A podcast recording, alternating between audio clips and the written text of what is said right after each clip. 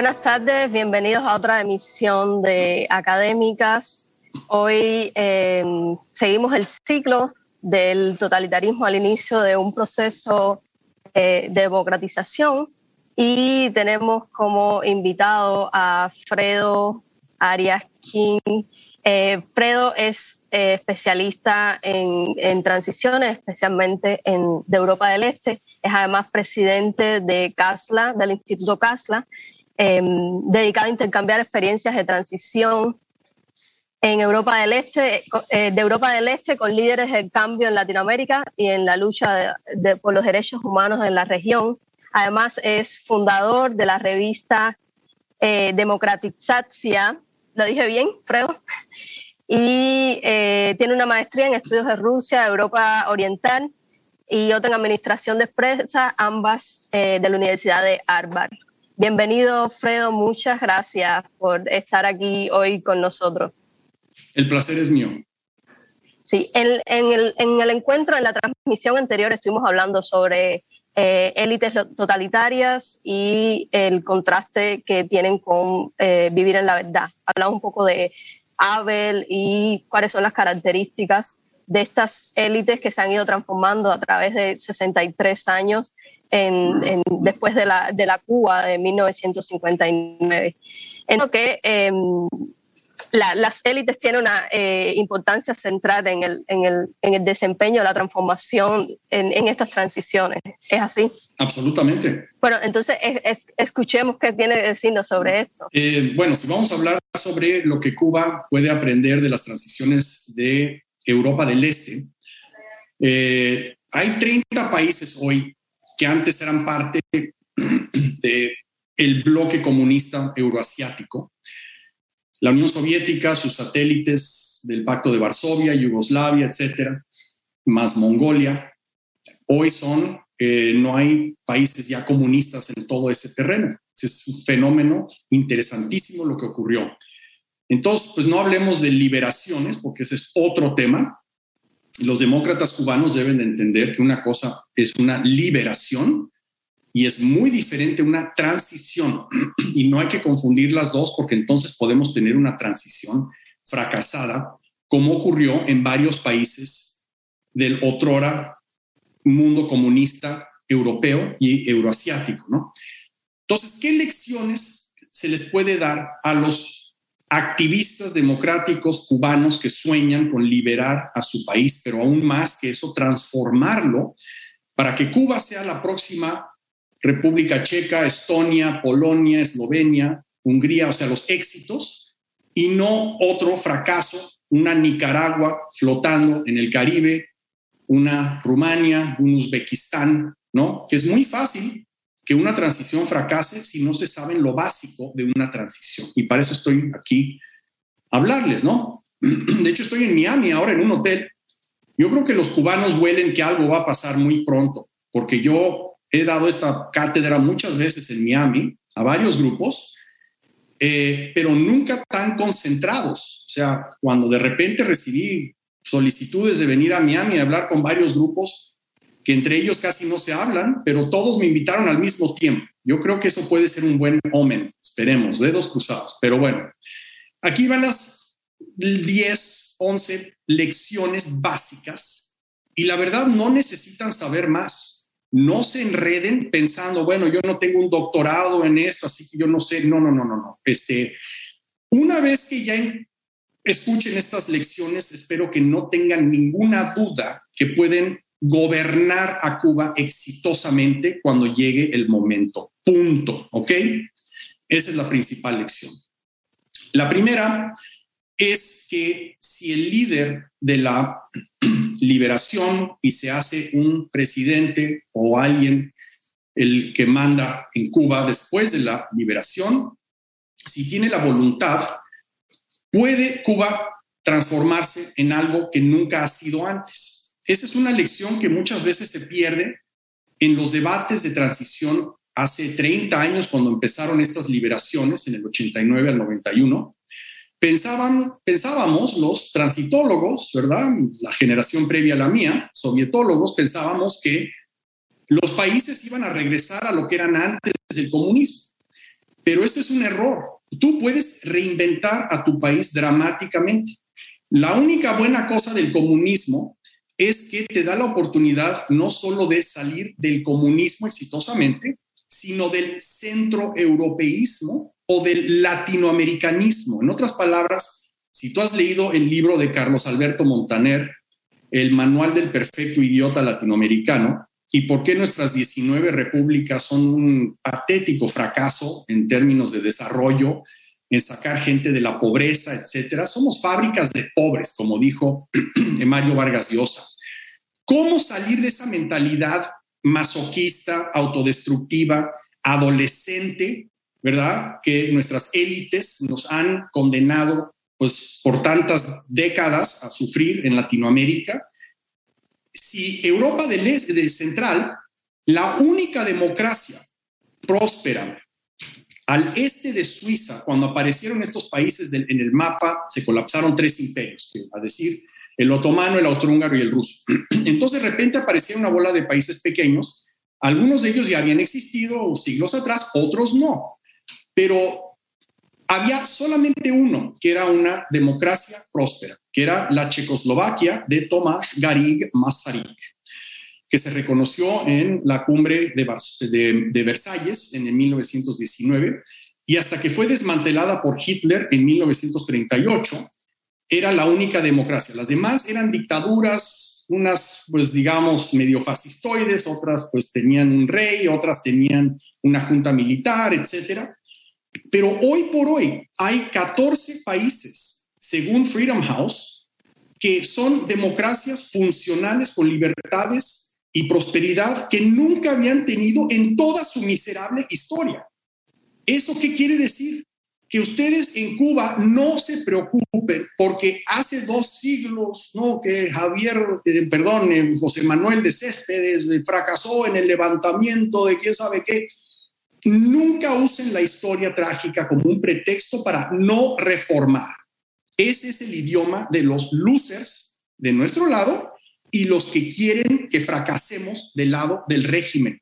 ¿Por qué quiere el régimen previo que fracasemos? Las transiciones, obvio, porque los que más se van a beneficiar de una transición fracasada son ellos que van a regresar al poder, igual que sucedió en varios países de Europa Central, en México, cuando no reformó el Partido Acción Nacional Vicente Fox, Felipe Calderón, como regresó el peronismo a Argentina eh, después de que Macri no hizo las reformas que debió de haber hecho cuando tuvo la oportunidad en Argentina, como sucedió el más patológico caso en Latinoamérica de Violeta Chamorro, después de ganarle una elección a Daniel Ortega en 1990, no hizo nada para reformar eso y adivinen que el régimen regresó. Entonces nosotros vamos a hacer todo lo correcto como líderes de transición para que el régimen jamás regrese. Tú puedes reinventar a Cuba para que sea la próxima República Checa en el Caribe y no otra Nicaragua. Punto. Grábense eso, tatúense eso. Esa es la lección número uno. La segunda lección es, em, ¿cómo se llama? Si tú eres un luchador por la libertad y estás ahora peleando contra el régimen, más te vale estar preparado para gobernar a Cuba. Si no estás preparado para gobernar a Cuba, eres peor que inútil. En otras palabras, hay muchos liberadores en estos 30 países de Europa del Este que lucharon eh, valientemente para derrocar pacíficamente a este régimen antisocial. Eh, y una vez que lo derrocan, se fueron a su casa, ¿no? Y le dejaron la puerta abierta a todo tipo de gente gris, algunos de ellos del previo régimen que se arrepintieron no, si uno va a liberar el país, uno tiene que hacer lo posible por gobernar el país. Eso lo digo porque no es intuitivo para los demócratas que han sufrido en las cárceles, etcétera. Ellos piensan, no, no, yo voy a influir en, la, en el país siguiendo, regresando a mi vieja profesión de periodista o de, no sé, antropólogo, error, error, error. Peleen por esos escaños en el Parlamento, peleen por la presidencia, peleen para llegar al poder. El poder para los demócratas, desafortunadamente, tenemos una idea que es inmoral, porque el poder siempre ha sido utilizado en contra del ser humano, en contra nuestra, en contra de los demócratas. El problema es que nos empezamos a creer que el poder es inmoral y una vez que llegamos al poder hacemos lo posible por limitar nuestro propio poder, como si el poder es tan malo que nos va a convertir en el lado oscuro de la fuerza y nos va a transformar en un dictador. No, señores, el poder es neutral en tus manos es moral. En las manos de un Milosevic, de un Raúl Castro, de un Vladimir Putin, el poder es inmoral, pero es una herramienta. La herramienta en tus manos, tú necesitas acumular todo el poder posible para transformar a tu país. Y una vez que lo transformas, entonces ya puedes step back, como quien dice, poder relajar un poco, ser el ex estadista del gran país que se transformó y dejar que los cristiano-demócratas, socialdemócratas, etcétera, compitan en condiciones de igualdad bajo una nueva constitución. Pero tu tarea va a ser desmantelar el régimen que heredaste. La liberación del régimen no es el fin del régimen. Ellos lo que hacen es irse de forma latente eh, para poder sobrevivir y una vez que tú que empiecen a oler debilidades, se van directito a la yugular tuya y van a regresar. Tú necesitas todo el poder que puedas acumular para desmantelar ese régimen para que nunca, jamás sea una amenaza a tu nuevo proyecto de nación. Punto. ¿No? El poder es neutral en tus manos, es positivo. Grábense eso. Bueno, otra lección es que eh, la ley de hierro, lo llamamos en las transitologías de Europa Central, Václav Havel tenía una, una gran cita que no es muy conocida, pero que dice, prefiero inexperiencia temporal a sabotaje permanente. Y esto lo digo porque aún los grandes aliados de Havel, que organizan todos los años en Praga el Foro 2000, y todo el mundo habla sobre, ¿verdad? Y tenemos un panel sobre Cuba y otro sobre Venezuela y otro sobre Rusia y otro sobre el Tibet. Cuando hablan sobre Havel, lo hacen ver como un filósofo mágico que con sus palabras cambió todo. No, señores, Václav Havel sí era eso, pero también era un tipo muy duro y con una mano muy de hierro con guante de terciopelo. Eso es importante porque Havel usó su poder presidencial al máximo después de diciembre del 89, después de ser inaugurado. El primer decreto de Václav Havel fue disolver a la policía política del régimen comunista y a los grupos armados afines al régimen, al Partido Comunista de Checoslovaquia. Punto. Y después hizo muchas otras reformas que no hicieron los polacos en algunas ocasiones, los húngaros, dejaron muchas de las estructuras del previo régimen intactas. Entonces, Václav Havel es un osito de peluche, pero con dientes de acero y lo supo usar para arrancarle los, ¿verdad? la carne al previo régimen lo más posible. Lo estoy diciendo por lo siguiente, porque cuando Havel eh, lo que hizo fue eh, un pacto con el previo régimen, cuando ya se empezaba después de noviembre 17, el golpe que los estudiantes le dieron al régimen, el régimen empezaba a desmoronarse, pero ellos trataron de engañar a, los, al, foro cívico, básicamente a los disidentes que venían a negociar con ellos.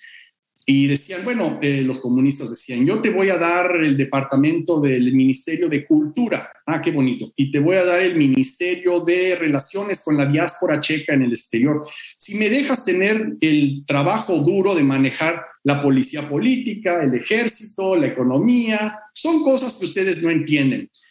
Havel lo que hizo fue empezar a engañarles de que sí les iba a dar, después de, llegaba dos días después y decía, no, ves que no puedo porque las manifestaciones están haciendo más y más y me van a linchar si yo les... Y al final no les dio nada. Y si piensan que esto es obvio, no es obvio, porque en Polonia les dieron la policía política, el ejército y la presidencia a los excomunistas con tal de liberarse del comunismo. Una vez que los comunistas empiezan a negociar, Ese es el momento más vulnerable para ellos. Ahí es donde uno tiene que seguir y seguir presionando hasta que uno oiga el crack y se caiga todo el régimen como lo que es. El régimen comunista tiene una estructura molecular muy especial. Parece muy duro, es como, una, es como una, un jarrón de vidrio y uno no sabe por dónde pegarle, pero una vez que uno encuentra el punto débil y empieza a romperse, ese jarrón jamás se va a volver a juntar ni de chiste. De hecho, ninguno de los países que salió del comunismo, aunque sean por más sultanistas, eh, no sé, tipo Azerbaiyán, nunca, ni uno de ellos está proponiendo regresar a lo que era antes. Es una cosa muy interesante la estructura molecular. Havel entendió que una vez que ese jarrón se empieza a descuartizar, el chiste es seguir pegándole para que no quede nada. Y así sucedió en Checoslovaquia.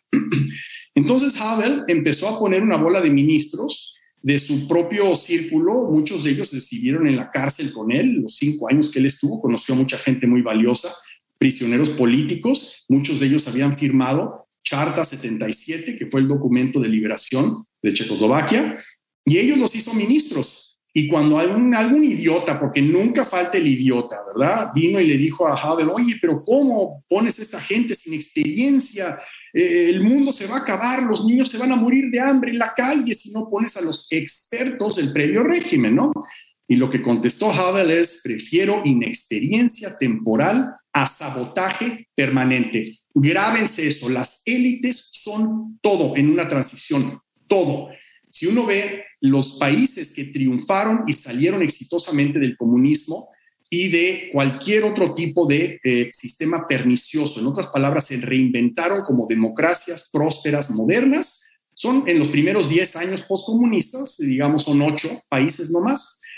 Eh, a decir, Chequia, Estonia, Polonia, Hungría, Eslovenia, em, déjame ver cuál otro, Alemania del Este, que es un caso muy especial porque básicamente se lo comió Alemania del Occidente, pero los países que triunfaron en Europa del Este todos empezaron con una élite alterna en el poder. Cuanto más participa el previo régimen, su nomenclatura, en la, en la realidad después de la liberación, peor le va al país. Y ahí tienen los ejemplos clásicos. Rusia, Ucrania, Uzbekistán, Kazajstán, Rumania, sus primeros 10 años, un desastre, porque los excomunistas, ah, todos quieren ser excomunistas, se quedaron en el poder, en las palancas de poder. ¿Ok? Entonces, las élites son todo, regresando a tu pregunta. Otra de las grandes lecciones es que no deberían de jugar y experimentar en su país con modelos económicos que no están comprobados. Y les voy a decir, es, les te voy a decir lo que dije ante un grupo de cristiano-demócratas cubanos que me invitaron a hablar aquí a Miami el otro día. Yo creo que por poco me excomulgan. Les dije, no existe un programa económico cristiano demócrata. No existe. Por más que yo he buscado y le he preguntado a los amigos de la Konrad Adenauer, que son los cristianos demócratas alemanes, que me den libros sobre su programa económico, son puros clichés y puras buenas intenciones que tienen un valor peor que inútil, peor que inútil, porque los que lo tratan de aplicar de forma abstracta terminan simplemente aplicando un modelo socialista o estatista y eso no es lo que saca a millones de gentes de la pobreza en cualquier parte del mundo. Ustedes, los cubanos, igual que los triunfadores de Europa del Este, lo que necesitan es el único sistema económico que funciona y se ha comprobado que saca a millones de gentes de la pobreza. Y ese es el sistema liberal clásico, punto. Y cuanto más rápido se haga, mejor. La famosa terapia de choque, que un gran cubano, Dagoberto, pensó, mejor hay que llamarla eh, terapia express. En otras palabras, si tú tienes una emergencia económica y todos los casos comunistas cuando se colapsan son emergencias económicas, tú no tienes ni el tiempo ni las herramientas para, bueno, espérenme un día aquí en la sala de emergencias porque, porque no, hay que, no hay que intervenir tan rápido porque alguien me dijo que no, uno tiene que intervenir con una terapia express. Lo que hizo Balcerovich en Polonia, lo que hicieron los estonios, Estonia, el modelo estonio es el mejor de todos, punto. porque Estonia aprendió de algunos de los casos que vinieron dos años antes. Estonia se liberó en el 91, aprendió de los aciertos y los errores de los demás que se liberaron en el 89 y tuvieron la mejor transición. Si ustedes hacen lo que hizo Estonia, ya cierren los ojos y váyanse a dormir si es que confían en los que están implementando este programa. Punto. Ya Estonia hizo todo lo correcto, no necesitan reinventar la rueda.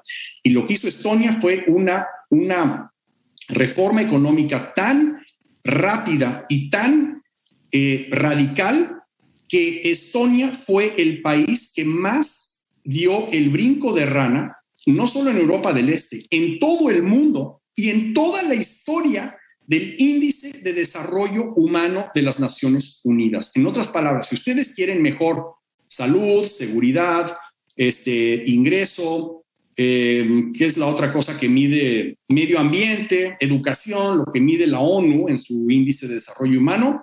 Olvídense de un modelo socialista, porque van a acabar como Argentina, estatista, cristiano-demócrata, que no existe, por cierto, tiene que ser un modelo liberal clásico, punto. No traten de hacer experimentos estúpidos con su economía, porque entonces están condenando a millones de gentes que habiendo poder que pudiendo haber salido de la pobreza, no lo hicieron porque los idiotas que los gobernaban nunca pensaron que ellos sabían más que los genios de la economía liberal. Punto. Este, otra cosa, otra de las em, otras de las lecciones es que uno tiene que tener partidos políticos definidos. Y esto suena como un cliché estúpido, pero ahí fue un error garrafal que a Václav Havel le costó políticamente y por poco pierde el poder. Porque cuando hay un, y ahí es donde se ve la diferencia entre una liberación y una transición. ¿A qué me refiero? En una liberación, todos los demócratas, las fuerzas eh, vivas, la sociedad civil, incluyendo varios excomunistas arrepentidos, este, algunas facciones del Partido Comunista que simplemente se suman a ti para ver si sobreviven. Toda esa coalición amorfa ideológicamente, programáticamente, que tiene solamente una meta y es liberar al país, sacar al Partido Comunista de la presidencia o del poder. Y una vez que hacen eso, lo que tienen que hacer es canibalizar, en otras palabras, decir, bueno, los socialdemócratas para acá, los cristianodemócratas para acá, los liberales para acá, los conservadores para acá, y en un sistema parlamentario entonces van a formar gobiernos de coaliciones, etcétera, muy sano. Václav Havel, igual el mismo error que hicieron los polacos, eh, pensaron que eh, tanto el foro cívico en Checoslovaquia como Solidarność que fueron los vehículos o solidaridad eh, de liberación brillantes, podían mantenerse unidos y gobernar estos países. Error. Porque entonces lo único que va a pasar es que como no tienen una coherencia ideológica, programática, van a estar peleándose todo el tiempo y los que van a tomar el poder son algunas gentes que vienen de afuera, que ni siquiera participaron en la disidencia, ni en la liberación, ni nada, el clásico ejemplo es Václav Klaus de Checoslovaquia y de la República Checa, el cual pues se hizo el hombre más fuerte políticamente precisamente porque él sí fundó un partido definido centro derecha, radical, del liberal clásico y lo decía abiertamente, yo no soy socialista, yo voy a desmantelar el socialismo económico. Mientras el foro cívico estaba liderado por un gran filósofo aliado de Václav Havel, que vive aquí en Miami, por cierto, ahora, que se llama Martin Palouche. Y Martin Palouche no tenía ningún programa económico. Él hablaba de eh, Kierkegaard y que si el hombre, su naturaleza humana debe de... Y así era su discurso económico, patético. Y Václav Klaus hizo, dijo, yo voy a hacer esos ocho puntos y ganó el poder, ganó todo. Václav Havel continuó siendo presidente de Checoslovaquia solamente porque, porque le daba lástima a Václav Klaus y a su... y él lo pudo haber sacado fácilmente de la presidencia no pierdan el poder. Una vez que liberen los disidentes a un país, tienen inmediatamente ese vehículo sanamente, dividirlo en cuatro o tres o dos partidos definidos programáticos, porque toda democracia se basa en elecciones de partidos políticos. Punto. No traten de formar un PRI mexicano como hizo, trató de hacer el idiota de Tadeusz Mazowiecki en Polonia. No traten de formar una especie de peronismo que es un partido de todos y para todos y todos van a robar aquí y arruinar al país. No intenten hacer eso. Bueno, eh, y muy importante y muy sano, eso sí, una lección que muchos mm, se les olvidó hacer, fundar o refundar un partido social demócrata anticomunista. ¿Por qué? Porque solamente hubieron dos países en toda Europa del Este, patéticamente, donde los llamados socialdemócratas no eran los excomunistas reconvertidos y reetiquetados. Ahora ya no soy rojo, soy rosita, pero tenían la misma patología mental. Solamente en la República Checa y en Estonia los socialdemócratas, que eran partidos ya muy antiguos, desde antes del comunismo, lo revivieron, muchos de ellos socialdemócratas sanos, tipo, no sé, Oscar Arias aquí en Latinoamérica, tipo Felipe González en España. Esos son los socialdemócratas anticomunistas, que ustedes tienen que identificarlos dentro de su movimiento de disidentes. Tuvieron que haber sufrido para que no eh, cuídense de los infiltrados de la policía política. O sea, que sea un socialdemócrata definido anticomunista. En, yo sé que en Cuba había un, tal Vladimiro Roca, no sé, ese tipo de gentes, y formen un partido socialdemócrata anticomunista para que ocupe la izquierda. Eso también parece un cliché, pero en Polonia no lo hicieron. Todo el mundo quería estar en la centroderecha y de repente dejaron la izquierda abierta para que el Partido Comunista se pintara de rosita y esperaba que la ley del péndulo en toda democracia eventualmente, adivina qué, va a la izquierda y ahí es donde regresó al poder en 1993 el Partido Comunista de Polonia, como ahora como el Partido Socialdemócrata de Polonia. Qué asco, qué asco, qué asco, qué asco. Y eso se pudo haber prevenido como en Chequia o como en Estonia y no lo hicieron. No dejen que los comunistas ocupen la izquierda y el partido de izquierda en Cuba. Formen un partido socialdemócrata. Bueno, eh, otra lección, ya voy a terminar. Nunca falta el idiota, nunca falta el idiota, y ese debe ser el lema de las transiciones. Cuídense de los idiotas, porque va a venir un idiota y les va a soplar al oído oiga, señor presidente, no puede hacer las reformas tan rápido y tan esto, porque la gente va a votar en contra de usted en, la próxima, el próximo ciclo electoral y usted va a ser un fósil político y, y, no va a tener oportunidad de ser el padre de la patria. ¿Y por qué no hacer las cosas más lentas, etcétera? Eso era el consejo que se le dio a varios líderes de transición en el 89, 90, 91. Y adivinen que no hicieron las reformas, fueron tímidos, siguieron contemporizando, mejor voy a hacer un viaje a Japón a recibir un, diplomado honoris causa de la universidad de quién sabe qué. Y cuando se dieron cuenta ya pasó la oportunidad de reformar radicalmente a su país. Ustedes tienen que entender una cosa, los que son ambiciosos políticamente, y qué bueno que los hay entre los demócratas, cuanto más radical eres, más el votante te recompensa. Eso fue totalmente ignorado y, contraintuitivo cuando empezaron estas reformas radicales. Sin embargo, debieron de haber visto lo que estaba pasando con Margaret Thatcher en el Reino Unido, es lo que se llama la paradoja Thatcher. Thatcher heredó un país del tercer mundo, básicamente, cuando se hizo primer ministra. Y ella lo que hizo fue reformarlo de una forma absolutamente tajante y radical y sin miramientos y sin pedir perdón a nadie. De hecho, por eso era tan amada y tan odiada al mismo tiempo. Esa debe ser la meta de cualquier reformador. Pero Thatcher pensó también igual que una vez que ella aplace el sindicato de carboneros que estaban básicamente drenando el tesoro del Reino Unido con todos los subsidios una vez que ella liberara la economía, bajara los impuestos, hiciera una revolución económica, que ha hecho que el Reino Unido suba como la espuma, se graduó de, ese estatus patético que tenía hasta 1970 y pico. Este, la gente votó cuatro veces por ella. Ella nunca perdió una elección contra el Partido Laborista.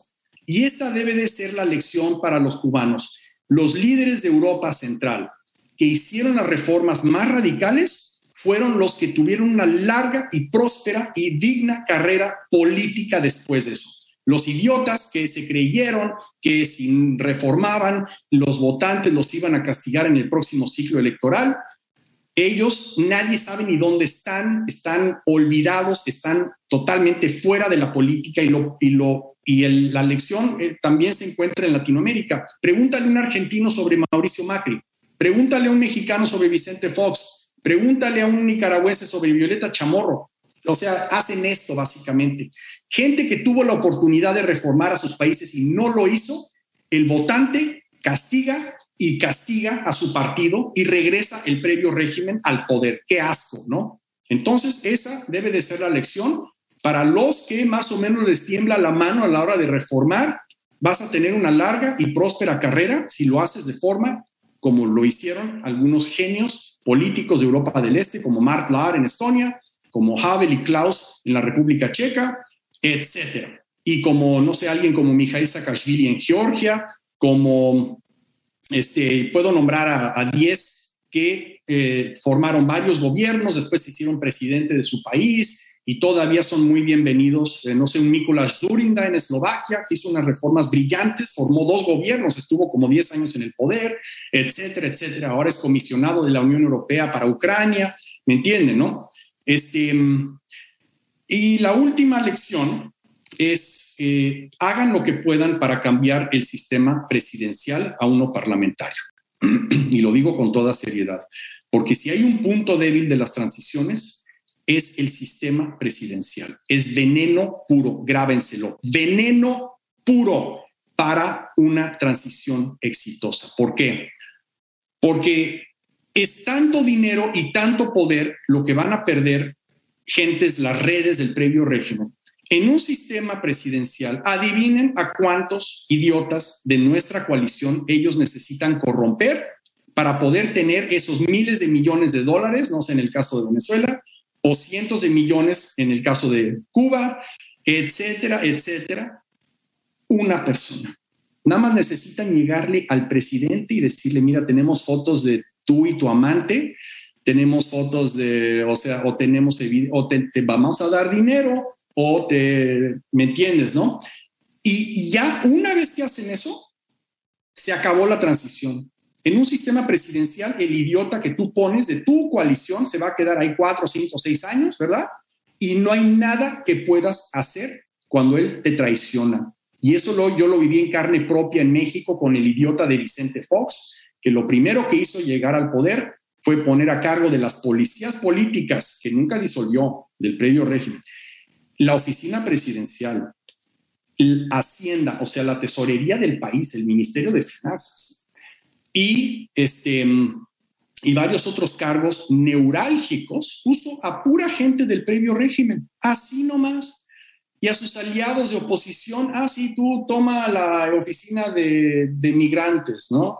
Tú tomas la oficina de, etcétera, tonterías, pero lo neurálgico del poder real, el peso del poder, finanzas, acceso a él en la presidencia y policías políticas, que es lo que controla el, narco y los que es el, básicamente la interfaz entre los cárteles del narco y el gobierno, todo se lo dio a gente del previo régimen. Y yo hablando con mis amigos de, la campaña, ¿verdad? Yo no, yo, yo participé en esa campaña, pero yo no quería una, una, posición política o burocrática, pero muchos de mis amigos de esa campaña sí la querían y sí la esperaban. Y pobres de ellos. Estuvieron ahí seis años con la cola entre las patas esperando que suene el teléfono para ver si por fin alguien lo recordaba. Qué triste, ¿no? Y así va a pasar en Cuba si no se cuidan. Sin embargo, porque, ¿por qué? Porque Latinoamérica, grábense esto, es una fábrica de traidores. Latinoamérica es una fábrica de traidores. Igual que Vicente Fox, yo puedo nombrar así a otros 20 presidentes latinoamericanos que salieron de las fuerzas democráticas, fueron electos y de repente, gracias señores, yo voy a dejar todo intacto, corrupción masiva, monopolios, un régimen antisocial perfectamente. Y bien, gracias, no pueden hacer estos idiotas nada contra mí. Están como atrás de un acuario. En un sistema parlamentario, al contrario, tú puedes sacar al idiota que pusiste si te arrepientes porque resultó ser otro Vicente Fox. En un sistema parlamentario hay un voto de no confianza en la coalición parlamentaria y lo sacas de primer ministro y pones a otro que sí sea leal a el proyecto de nación que tu coalición peleó, sangró, lágrimas, pudor para llegar a ese proyecto de nación y para que no se te resbale de las manos, el previo régimen tendría que sobornar, amenazar, chantajear a 50 agentes para tener a la coalición tuya atrapada, ¿me entienden? Mientras en un sistema presidencial lo único que necesitan es capturar a un hijo de puta como Vicente Fox. Uno, ¿me entienden? No permitan a un Vicente Fox en un sistema presidencial en Cuba liderar su transición, porque entonces adivina qué. Cuba va a ser otra miseria por otros 20 años y después el partido del, del hijo, el nieto o el sobrino de el sobrina de Raúl Castro y de Fidel Castro van a regresar al poder por la vía electoral. Así de mal va a estar Cuba. No van a poder reinventar a Cuba. Cambien su sistema a uno parlamentario y así protéjanse de los Vicente Foxes, de los Violetas Chamorros, de los, ¿se acuerdan de Saca en El Salvador, traidor? El tal Mel Zelaya, su esposa acaba de ser electa en Honduras, igual traicionó al partido que lo puso en el poder hace unos años. Mauricio Macri, etcétera, etcétera, etcétera. El sistema presidencial es una enfermedad y para una transición exitosa es la muerte. No hay un solo éxito en toda Europa del Este de transición que no haya sido un sistema parlamentario. La única posible excepción fue cuando Václav Havel se hizo presidente un año en Checoslovaquia y era un sistema presidencial antes de convertirse en un parlamentario. Pero todos los sistemas presidenciales de Europa del Este fracasaron en su transición, todos, menos y, los y menos Checoslovaquia. Y, el, y los que triunfaron, los que reinventaron a sus países, sacaron a millones de gentes de la pobreza, fueron sistemas parlamentarios. Y yo creo que el mecanismo no es tan abstracto o difícil de entender. El sistema parlamentario castiga a los traidores, mientras el sistema presidencial los recompensa. Esa sería mi última este, observación. Eh, muchas gracias. Nos ha provenido sobre la diferencia entre la liberación y la transición. Ahora quería preguntarle cuáles son, porque normalmente suele eh, eh, criticar que existe una confusión entre las habilidades necesarias para la liberación y las habilidades requeridas en una etapa que, que sigue a la liberación cuáles serían estas habilidades eh, necesarias para la liberación y cuáles las requeridas para la etapa consiguiente. De hecho, después de oír una de mis pláticas aquí en Miami hace como 20 años, este, el, bisnieto del libertador de Cuba, eh, Javier de Céspedes, eh, que por cierto nació en México y todavía tiene el sentido del humor y el acento mexicano, este, aunque es 100% cubano, me dijo, ya entiendo lo que estás tratando de decir, Fredo. Y él lo resumió mejor que nadie. Dijo, en las liberaciones suma, en las transiciones resta. Otras, eh, otras de las cosas que ha compartido, dice que Cuba tiene todos los eh, denominadores comunes para que sea una transición exitosa, pero que le falta solo uno. ¿Cuáles son estos denominadores comunes que tiene y, y cuál es el que le falta? Me encanta esta pregunta y lo que quiere decir es que hiciste tu tarea y buscaste un artículo que yo escribí, que creo que no te lo mandé o sí te lo mandé, que se llama Cuba está lista. ¿No es así? Sí, sí, está público. Es público, exacto. pero no, te lo mandé, simplemente está flotando en Internet. Sí, ya solo vi el nombre. Te voy a decir por qué. Eh, mira, ese artículo que lo publicó la Konrad Adenauer Stiftung era eh, una colección para la transición cubana, ¿no? Entonces, eh, yo siempre digo una cosa, no se concentren en su historia o en su religión o que si, no sé, las precondiciones, porque lo único que va a hacer eso es atarle las manos a los reformadores que lleguen al poder, porque con, con cualquier pretexto, les digo, nunca falta el idiota y alguien va a venir y va a decir, usted va a causar una guerra civil como en Yugoslavia si hace reformas. O sea, la gente que no entiende lo que pasó en Yugoslavia, no entiende a Cuba, no entiende nada, va a empezar a meterle miedo. Yo escribí ese artículo para sacar esos idiotas del cuarto o de la mente de algún potencial futuro reformador cubano.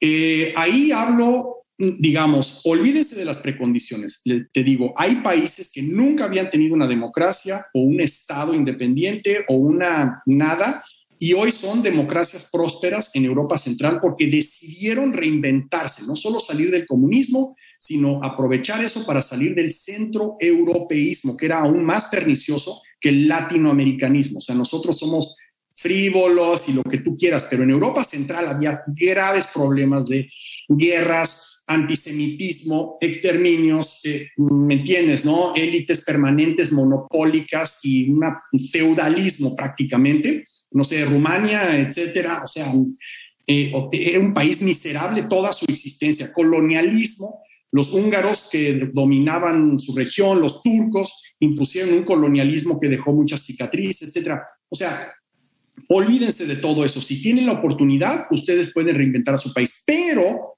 y ahí viene ese artículo que esta lista. Si de veras quieren saber sobre las precondiciones, aunque les ruego no tomar eso muy en serio, pero para que no les meta ruido un idiota que venga a la, ¿verdad? al debate, de todos modos dije, bueno, las precondiciones en Europa del Este, digamos, que definieron el éxito o el fracaso, son unas 10.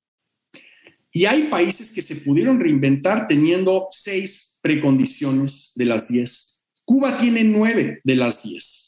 Eh, o sea, te voy a dar tres nomás para, eh, digamos, Cuba tiene todos los sabores y colores del mundo, racialmente, étnicamente, pero Cuba es una nación, culturalmente, de corazón, Cuba es una nación. Si tuvieran en Pinal, Pinar del Río y todo Occidente una provincia entera de musulmanes que hablan albanés, y que te odian porque hace 300 años tú me fregaste, ¿me, entiendes, no? Y eso no es algo teórico, eso es lo que están enfrentándose países como Macedonia, eh, donde, ¿verdad? Uno tiene que tener mucho cuidado de no dividir a las etnias porque entonces te, te arman un... En Cuba no tienen ese problema, ¿me entienden? No tienen a un grupo de albaneses musulmanes en Pinar del Río que son tres millones de gentes y en cualquier momento te, te destroza todo porque los ofendiste. No, los, países que tuvieron diversidad étnica en Europa del Este tuvieron más problemas construyendo un Estado y una democracia, porque un Estado eh, es lo primero, es la base. El Estado, la República, y después ya puedes, ¿verdad?, pensar en una democracia, etcétera. Eh, Irak no pudo construir una democracia porque no tenían un Estado. Eh, Saddam Hussein creó un Estado artificial. Eh, bueno, ya había sido creado después de la Segunda Guerra Mundial, pero ya sabes a lo que me refiero. O sea, eso era un Estado falso de varias etnias que entre ellas se odiaban. No puedes construir, es muy difícil construir una democracia en esas condiciones, pero Cuba no tiene ese problema. Ese es uno. Dos, este, Cuba no es Afganistán, no es Kirguistán, no está en una vecindad horrorosa, no es como la Bulgaria de mi buen amigo Philip Dimitrov, que cuando el Václav Havel de Bulgaria, eh, un abogado que defendió a los derechos humanos y durante el último año de la dictadura, o sea, qué valiente, y después se desmorona eso, y él en un torbellino se hace primer ministro, pero justo entonces, cuando él estaba tratando de reformar y atraer inversión extranjera, nadie vino a invertir en Bulgaria por una simple y sencilla razón, porque su vecino al occidente, dividiéndole a él a Europa, era la guerra civil en Yugoslavia. Entonces, pobre Filip Dimitrov le tocó una situación bastante gacha eh, y aún así pudo hacer milagros en Bulgaria, ¿no?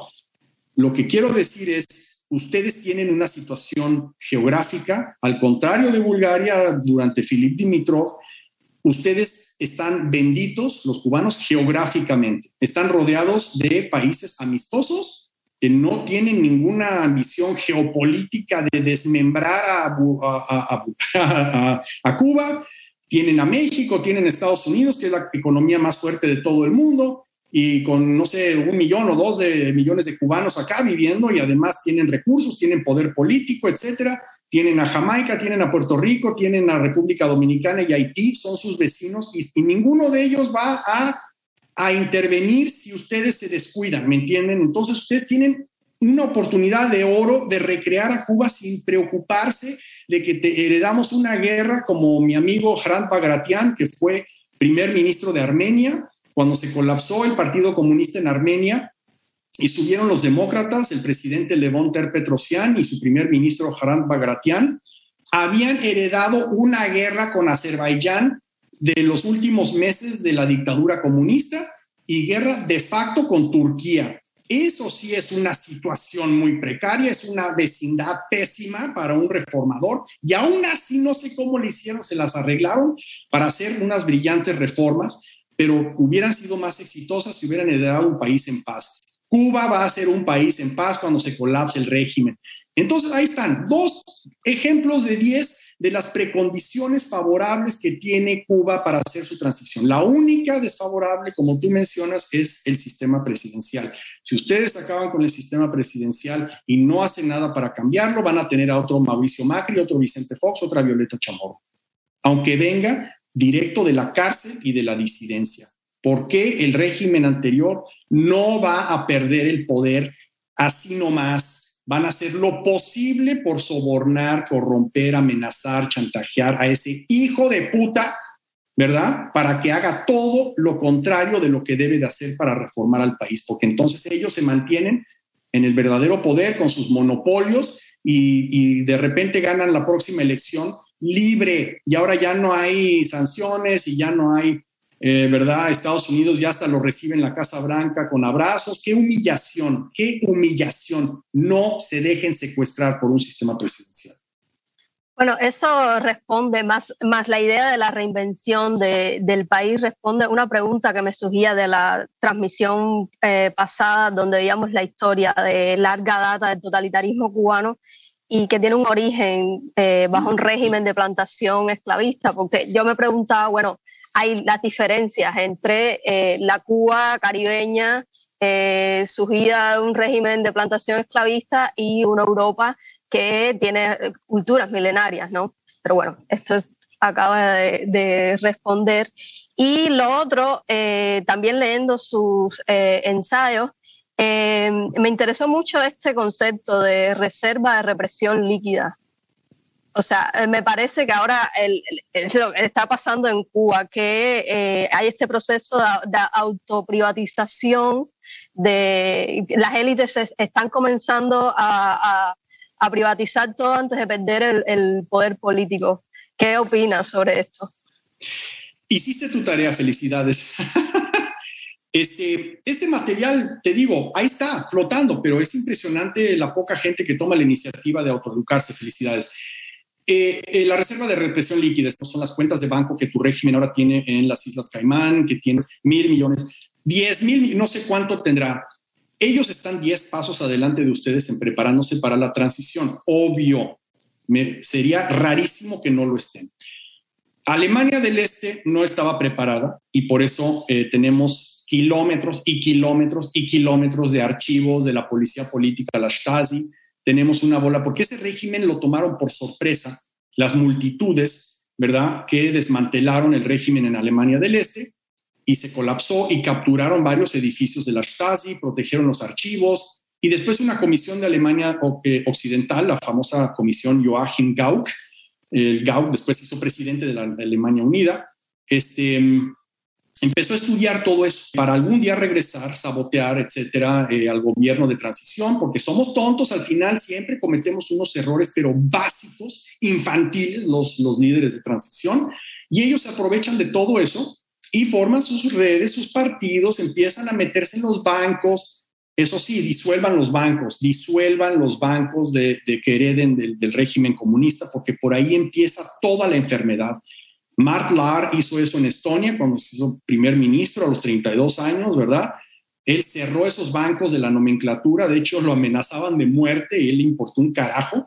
Y gracias a eso nunca hubo una crisis bancaria. Lo que hacen los excomunistas, se apoderan de los bancos y después empiezan a prestarle a sus amigos eh, irresponsablemente, porque al fin de cuentas no es su banco, ¿verdad? Son depósitos de gente y dinero que viene del extranjero y compañías invirtiendo en Cuba meten su dinero al banco sin sospechar. Todo eso lo hacen para canalizarlo a sus amigos de las empresas paraestatales y una vez que tienen todo ese dinero, ¿verdad? Con eso financian las campañas políticas, etcétera.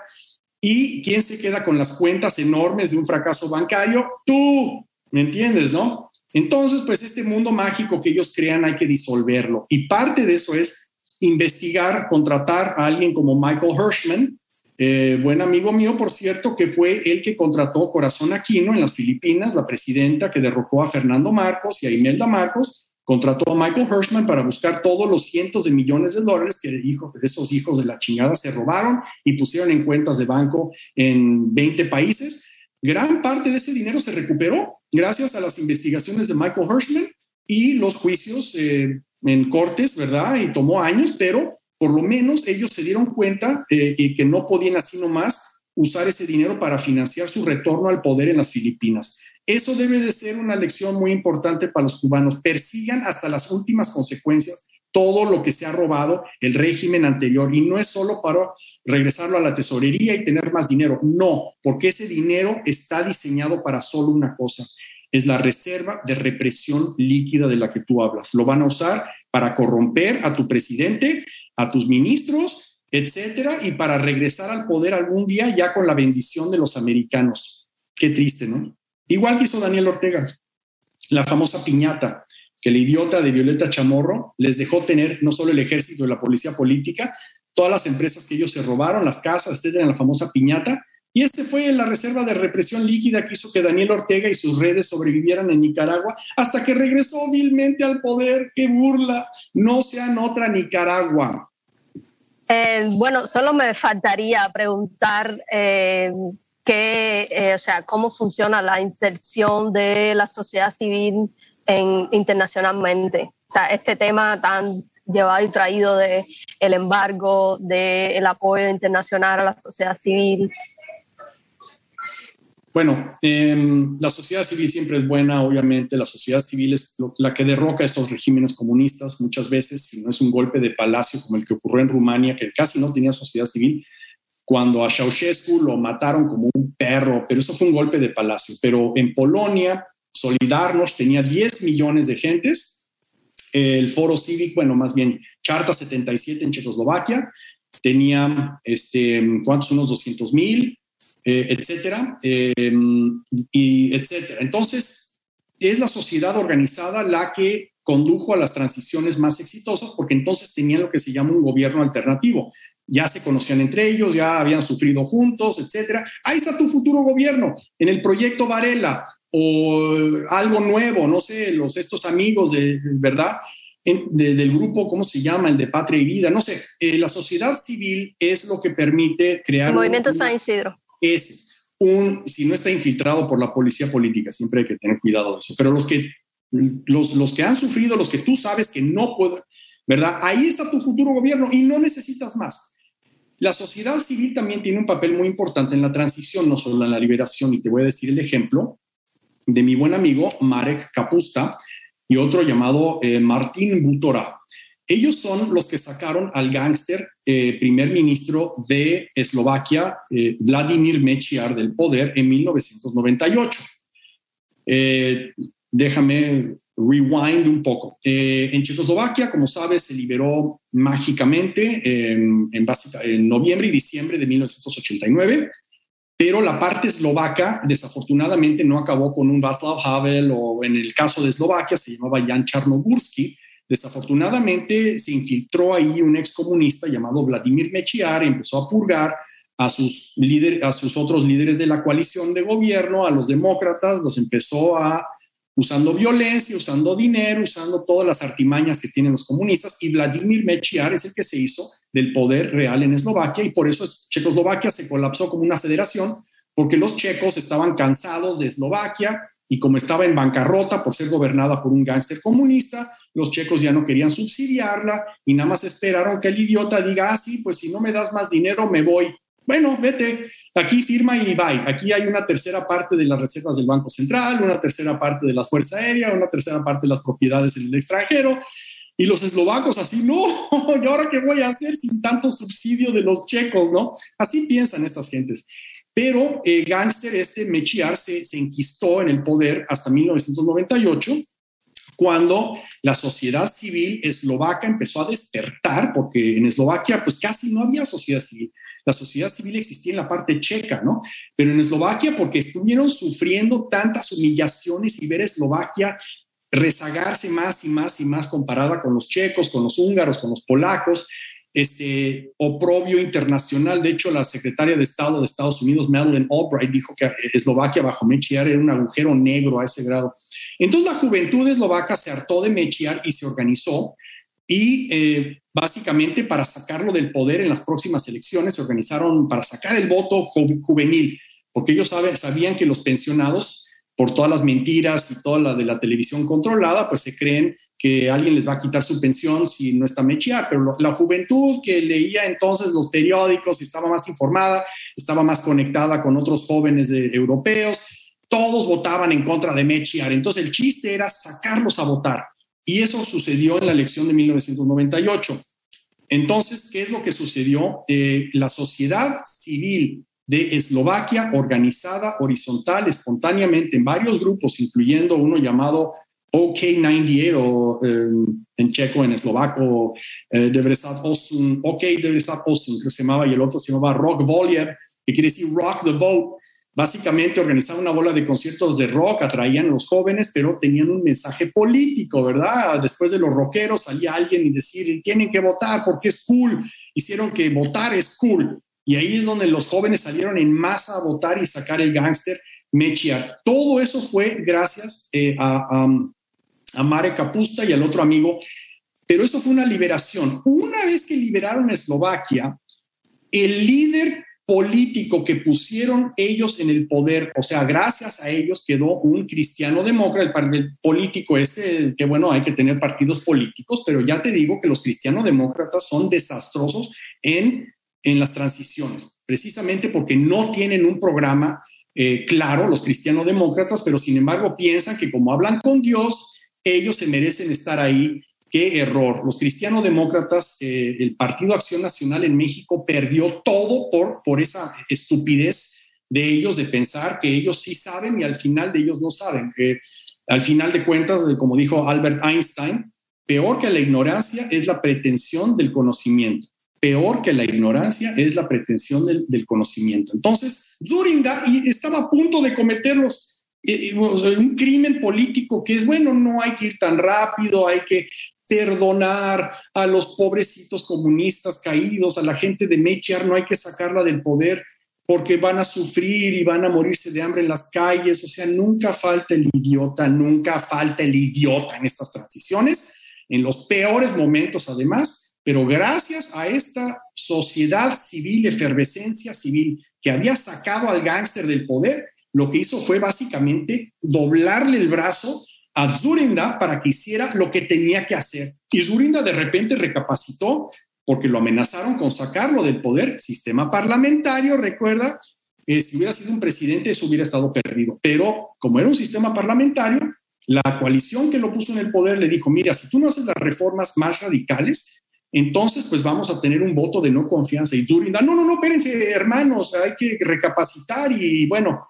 hizo una de las mejores transiciones. Y no solo eso, sino que el jefe de esta coalición cívica, Martin Butora, eh, lo puso como su mano derecha para hacer la transición correctamente. Entonces, la sociedad civil no solo debe de poner al idiota político en el poder, sino controlarlo, porque si, se distraen por 10 segundos, ya lo captaron, ya lo clacharon, ya lo capturó el previo régimen con su dinero, sus redes, sus archivos, comprometedores de él y sus amantes, etcétera. ¿Me, entienden? La sociedad civil no debe irse a sus casas después de la liberación. Eh, muchas gracias, Fredo. Eh, yo todavía tengo un poco de, confusión sobre esto del, eh, o sea, Cuba está lista, pero ¿esto qué significa? O sea, la, liberación y la transición son momentos discretos. O sea, ¿en Cuba ya empezó la, la, la transición o estamos justo antes de la liberación. No, primero tiene que haber una liberación. Tienen que deshacerse de ese régimen y tiene que ser real, porque otro peligro es que haya un golpe de palacio. Igual que hubo en Rumania, este, en diciembre del 89, cuando vieron vulnerable a Ceausescu, el idiota de Ceausescu salió en un balcón para convencer al mundo de que Rumania no iba a caer como los demás dominós que ya habían caído en toda Europa Central, en el Pacto de Varsovia, él era el último, pero lo bueno de nuestros enemigos es que a veces se creen su propia propaganda. Entonces él creía y su esposa idiota llamada Elena Ceausescu que eran los verdaderos padres de la patria. Yo soy el conducator, ¿qué quiere decir en rumano eso? El duce, así a ese grado de, locura.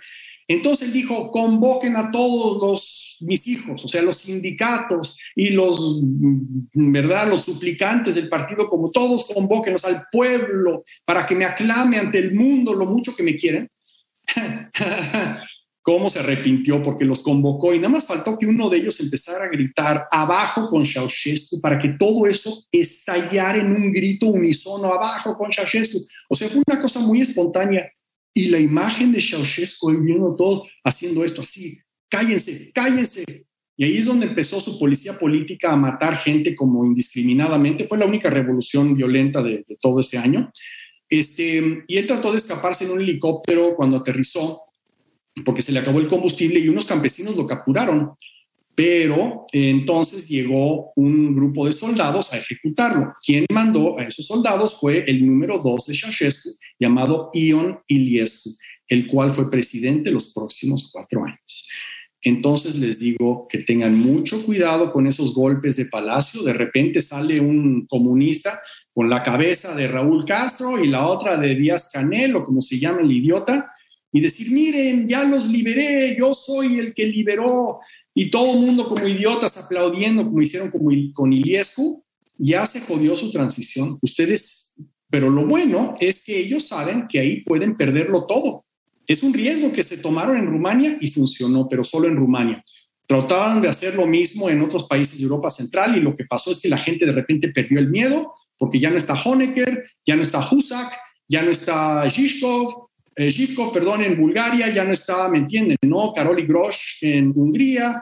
O sea, esos golpes de palacio dentro del partido para salvar al régimen, deshaciéndose de su parte más nociva, que era el dictador, se les vino todo abajo, ¿verdad? Yo creo que por eso los cubanos no lo han hecho, no se han atrevido, la nomenclatura, porque saben que todo se puede desmoronar eh, y si algo les sale mal, ¿verdad? Entonces, este, pero eso, para contestar tu pregunta, eh, sí, hay que tener mucho cuidado de los golpes de palacio, porque eso, eso, y, no aceptarlo. Eh, lo bueno es que la gente, para entonces, Cuba ya tiene una, eh, digamos, una sociedad civil muy organizada, muy atrevida, muy fuerte, que sale a las calles. En julio 11 salieron en 40 ciudades y el régimen sabe que está en serios problemas, pero no. Primero tienen que tener una liberación sin secuestro de las élites del previo régimen y ya entonces tendrán una transición. Y cuanto, o sea, y, lo bueno de la transición es que este, es una fórmula, es como cómo cocinar un pastel para que no se te colapse. Diez cosas, te las leí, no hay más, no hay más, olvídalo. Y si quieres más, bueno, pues ahí están varios libros que yo te puedo mandar. De hecho, estamos traduciendo. Yo escribí uno en el 2005, se llama Transiciones, las lecciones de Europa del Este, pero mi amigo, el sovietólogo sueco Anders Oslund, escribió uno muy, muy bueno que acabamos de traducir al español. Yo estoy escribiendo la introducción y se va a publicar en Buenos Aires. Y para que todo mundo que esté muy, muy, muy curioso sobre los detallitos tontos de la transición, pues ahí está un libro de 500 páginas para contestar todo. Pero lo único que necesitan saber, francamente, es lo que yo les acabo de decir. Hoy mismo no necesitan más. El chiste es la voluntad y tener mucho cuidado de los traidores que puedan capturar y secuestrar su transición y hacerse los idiotas ¿Me entienden? Eso es lo más triste del mundo, haber peleado por una liberación y después te la quitan así como eh, lo fácil de quitarle a un niño una, un dulce, ¿no? Pues creo que podríamos estar hablando mucho tiempo más, pero desafortunadamente se nos acaba el tiempo. No sé si quieres agregar algo más para terminar. Muchísimas gracias por regalarnos este tiempo y estar aquí con nosotros. Estamos muy honradas aquí en Académica. Para mí es un gran placer. Cuando Cuba tenga una transición a lo estonio y no a lo rumano. Yo voy a ser el primero en comprar las acciones de un fondo índice de las acciones del mercado de valores de una nueva Cuba y seguro se va a cuadruplicar si lo hacen bien. Así que yo también estoy siendo egoísta dándoles estos consejos porque yo me quiero hacer muy rico este, comprando las acciones porque igual que en varios países exitosos de Europa del Este, el que compró las acciones del mercado de valores al principio subieron 10 veces gracias a la prosperidad que sube eh, a, los ingresos de todos, incluyendo los más pobres. O sea, no se te olvide una cosa, por algo hay 5 millones de ucranianos viviendo en Polonia, no al revés, porque Ucrania no reformó, Polonia sí.